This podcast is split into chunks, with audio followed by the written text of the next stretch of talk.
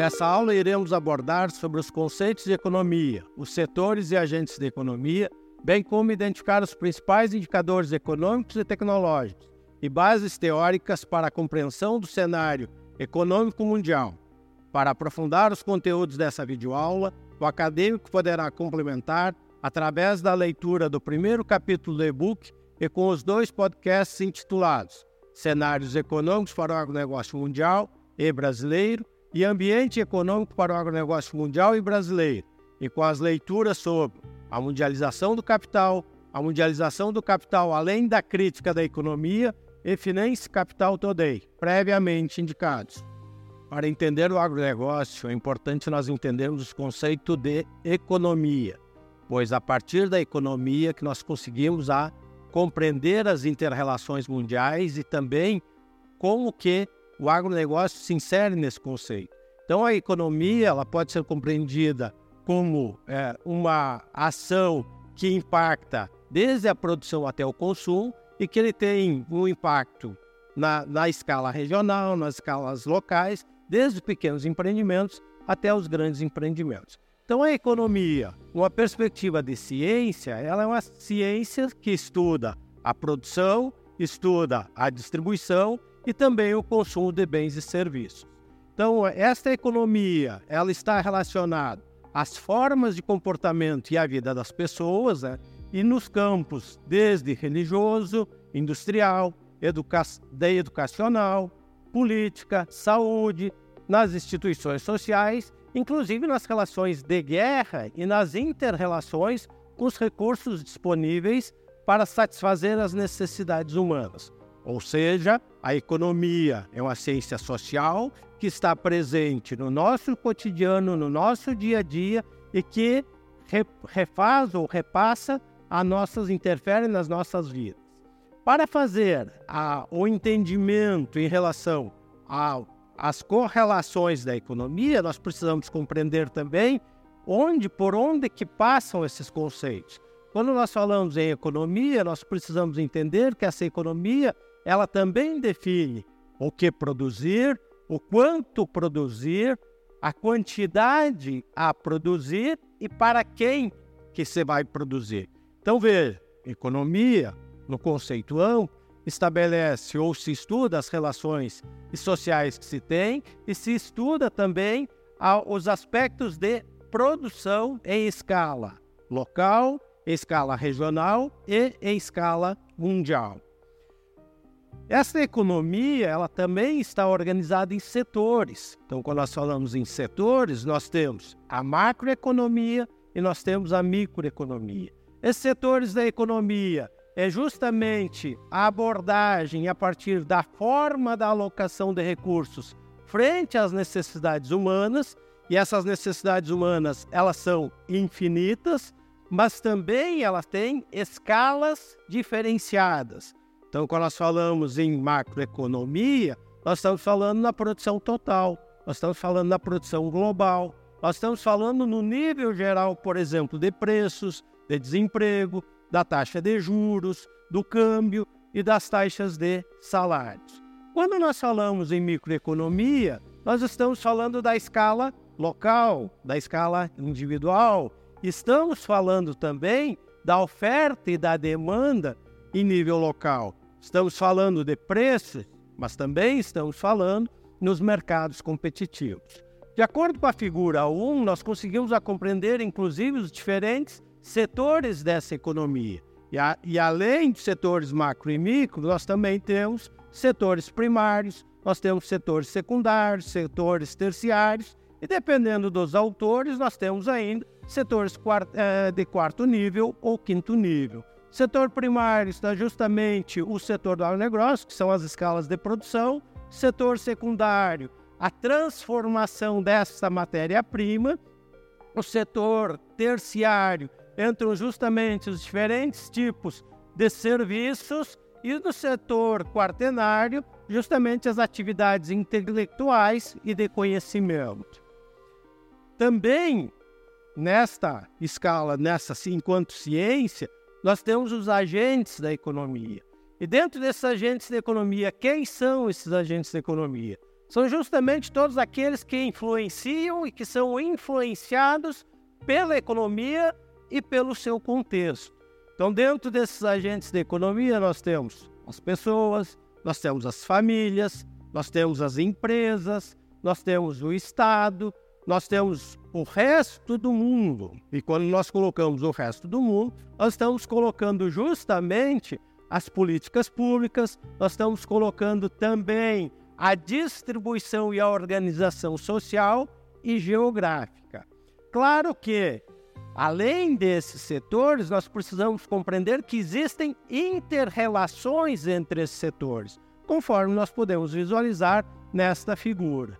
Vejam que se nós colocarmos os três itens, família, empresas e Estado, na mesmo, no mesmo plano, nós podemos perceber que existe uma interrelação entre as famílias e as empresas. Essas interrelações, elas passam por salários, elas passam por receitas, elas passam pelos juros e pelos lucros, mas passam também pela questão do valor dos bens e serviços, e seriam a relação da empresa com a família. Mas, por outro lado, as famílias também se relacionam com essas empresas através dos bens e serviços e também através do trabalho e do capital. Essas famílias elas se relacionam com o Estado e o Estado também tem uma interrelação direta com as famílias. De que forma? O Estado, a partir da redistribuição, por exemplo, dos impostos, enquanto que as famílias elas se relacionam com o Estado, sendo consumidores ou beneficiários, por exemplo, de políticas públicas ou dos serviços do Estado e fazendo também o repasse de impostos e taxas. E o Estado? Como que esse Estado se relaciona com as empresas? O Estado, ele acaba se relacionando a partir do recolhimento de taxas e de impostos e também através da redistribuição desses impostos e dessas taxas. Então vejam que entre os agentes da economia, famílias, empresas e Estado, elas estão intimamente relacionadas, enquanto agentes que estão envolvidos dentro da economia, e por isso que nós podemos afirmar que a economia é uma ciência social, porque ela trata justamente dessas interrelações dos diferentes entes dentro dos espaços econômicos. Entretanto, para nós entendermos a economia, nós precisamos compreender também de que existem indicadores econômicos e tecnológicos e que esses indicadores eles são extremamente importantes para medir o desempenho da economia, para determinar de que forma essa economia está desempenhando, como que ela está evoluindo, ou inclusive evoluindo. E estas informações, elas refletem a situação em uma determinada área. Quando nós falamos em refletir a situação em determinada área, ela inclusive trata de um recorte em específico. A economia do setor primário, a economia do setor secundário, ou seja, nós podemos tratar a economia dentro dos diferentes setores de um recorte maior ou menor. E também dentro de um determinado período de tempo, ou seja, num recorte temporal. Esta economia ela precisa refer, referir, ou ela precisa refletir o nível de atividade interno e externo, tanto é, em relação à atividade privada como do setor público e também apontar esses indicadores também apontam o comportamento em relação, por exemplo, à inflação ou às atividades financeiras e que são traduzidas a partir de dados estatísticos e também em formato de instrumentos econômicos. Então, veja, nós estamos construindo o conceito de economia, nós dividimos os setores da economia e nós estamos compreendendo agora os indicadores econômicos e tecnológicos.